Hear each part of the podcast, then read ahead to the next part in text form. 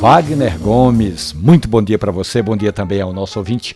Olhe, Wagner, desde os tempos de menino no sertão do Ceará, o cantor e compositor Santana foi tomando gosto pelo café, recordando as memórias da infância e depois mudou-se para a cidade grande, mas nunca perdeu o gosto por um café de qualidade, uma conversa ao redor da mesa, um bolo de caco, uma colherada de cuscuz. Ele gosta também de tapioca, mas Santana nunca esqueceu a cena do café fervendo, transbordando pelo bule.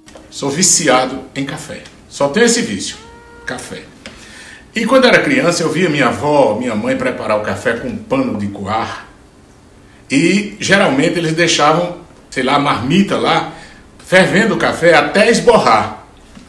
Então eu, eu cresci vendo isso lá na, na, no sertão, sou de Juazeiro do Norte, no, no Ceará. E eu queria saber do café e conversa se é necessário é, esborrar a chocolateira ou antes de esborrar a pessoa desligar o fogo.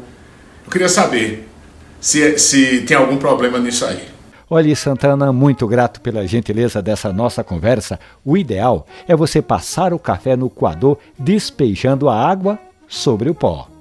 Quando você coloca para ferver água e pó juntos, acontece isso, do café subir, como contavam nossas avós. O jeito mais tranquilo, mais fácil, é você escaldar o coador de pano ou coador de papel, dispensar essa água. Aí depois você coloca no coador o café em pó e despeja a água, fazendo pequenos movimentos circulares para não concentrar muita água na borda do café, nem ficar pó concentrado no outro lado. E depois do café, Santana, pegue aquele coador de pano, escalde novamente e ele vai estar limpinho novamente. E não esqueça, nada de usar sabão ou detergente para não contaminar o sabor do seu café. Santana, o cantador, esteve com a gente aqui no Café e Conversa especial do Supermanhã e essa história fica ali na página da radiojornal.com.br ou no agregador de podcast da sua preferência.